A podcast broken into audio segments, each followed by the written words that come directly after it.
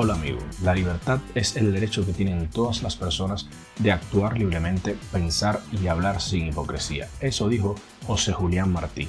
Esta es la chispa de la libertad, tu podcast para aprender a ser libre. Enseguida comenzamos.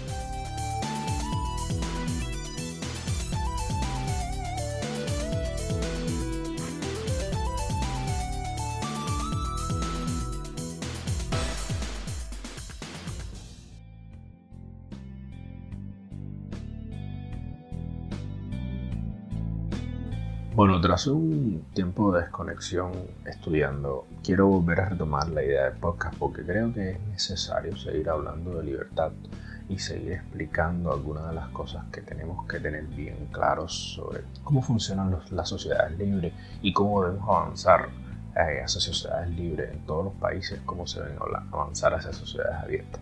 Vamos a ir tomando un modelo nuevo de podcast en el que vamos a buscar vías nuevas conceptos nuevos, por ejemplo, vamos a ir introduciendo temáticas más dinámicas, vamos a empezar a apoyar un grupo de iniciativas que son necesarias para las sociedades libres, ya son las iniciativas no gubernamentales sobre algunos de los temas que más nos importan en, algunas esferas de la sociedad.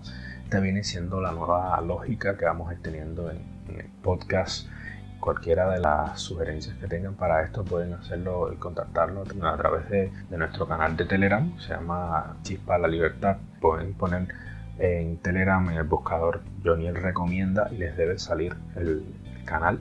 No obstante eso está el link en mi descripción de Twitter. Mi usuario en Twitter es arroba chispa libertad y en la bio está el link de este canal Dentro del canal hay muchísima información liberal, libertaria, libros sobre todo, algunos podcasts, algunos artículos de temas que también me interesan, no solamente eh, del corte mundial, sino del corte nacional. Eh, para los que no, pues si hay alguien que escuche el podcast que no sea cubano, eh, yo soy cubano. Entonces, sin más dilación, vamos a, a, entrar en el tema de hoy. Habíamos tenido un primer episodio, se llama Libertad y Derecho, parte 1. Habíamos hablado de cómo llegar al Estado de Derecho y ahora mm, me gustaría conversar de cuándo un humano tiene todos los derechos. El ser humano tiene todos los derechos cuando está cumpliéndose sobre sí la Declaración Universal de los Derechos Humanos. Cuando esta Declaración Universal de los Derechos Humanos es aplicada en su totalidad al hombre sin ningún sesgo, sin ningún tipo de vulneración este ser humano es libre.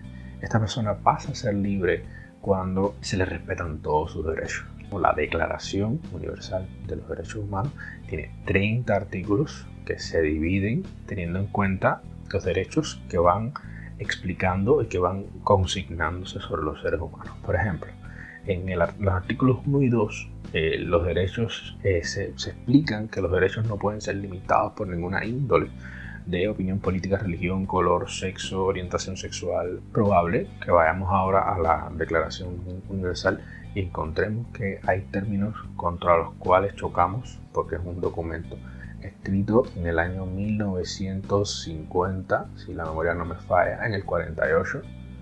Eh, hay que tener en cuenta eso. Quizás haya cosas que, no, que nos choquen este término no se usa ahora o este término me parece de cierta forma que vulnera a cierto grupo, hay que tener en cuenta de que es un documento de ese, de ese tiempo. No podemos extrapolar, aunque hay una versión de, de los derechos, hay una declaración de los derechos humanos emergentes del año 2002. Hay que tener en cuenta de que no podemos medir con el estándar moral actual este documento. Entonces, sus primeros dos artículos habla de cómo deben ser respetados los derechos y que no deben ser vulnerados por ninguna distinción cualesquiera que sean las distinciones, está limitado de que las mismas no se apliquen para que las personas tengan los derechos vulnerados. Entonces, artículos luego se van organizando, por ejemplo, del artículo 3 al artículo 11 se van consignando los derechos de carácter personal.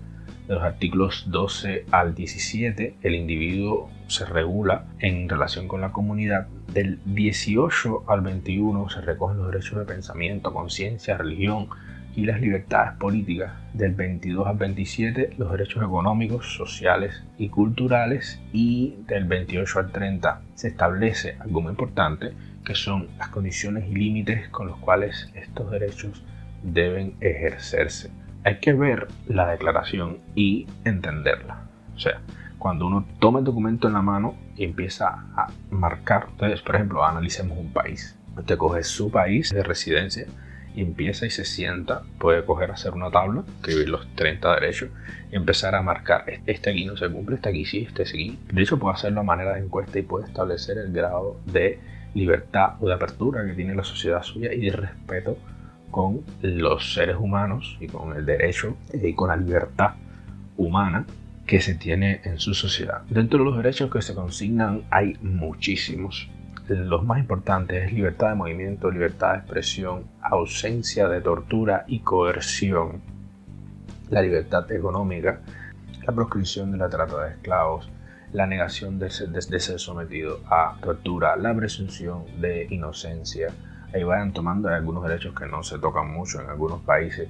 El derecho a salir de, de algún país, de entrar y salir a un país, o sea, la libertad de movimiento. El derecho a que exista salud, educación, bienestar, alimentación, vestido y vivienda. Quiere decir que exista lo que se le provee. Son cosas distintas. O sea, tienen que estar aseguradas las condiciones.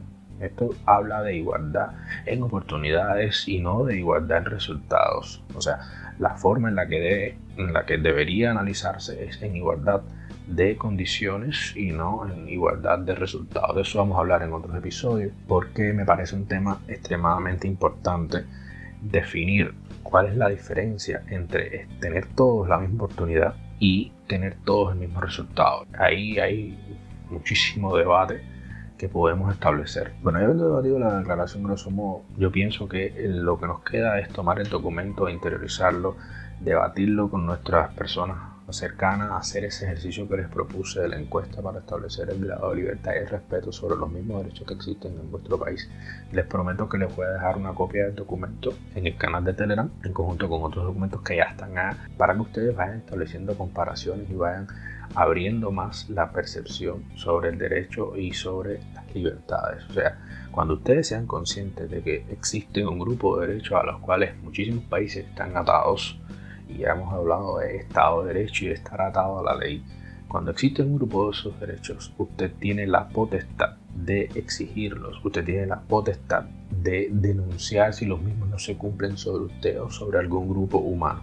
Esto es importante quizá usted se encuentra en alguna situación donde cual usted se da cuenta que se está vulnerando alguno de los derechos humanos, pero no importa que usted los denuncie porque está en una situación donde no se respetan. Cuando usted se encuentra en una situación de esta, evidentemente está en un estado que tiene algún corte totalitario, está en algún estado en el cual no se respetan los derechos humanos.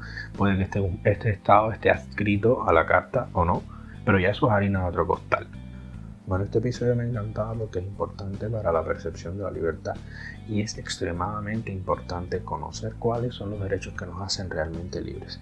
Bueno, para culminar, decirte que estos episodios están hosteados en cubapod.net y en tupodcast.com, plataformas dedicadas al podcasting cubano plataformas independientes que están creciendo. Te recomendamos si tienes algún interés en hacer algún podcast, ahí están las plataformas. Hay muchísimas formas de integrarse. El mundo del podcasting es extremadamente bonito. Yo lo estoy descubriendo todavía. Eh, me cuesta de cierta manera hablar, pero lo importante en el mundo del podcasting realmente no es la técnica, sino es el mensaje. Para que juntos logremos hacer un cúmulo de contenido que este pueda vertirse en generación de más podcasts en generación de cambios de mentalidades para lograr tener personas más cultas y más preparadas. Y esto, amigo, es todo por hoy. Así acaba este episodio de La Chispa de la Libertad, un podcast para aprender a ser libre.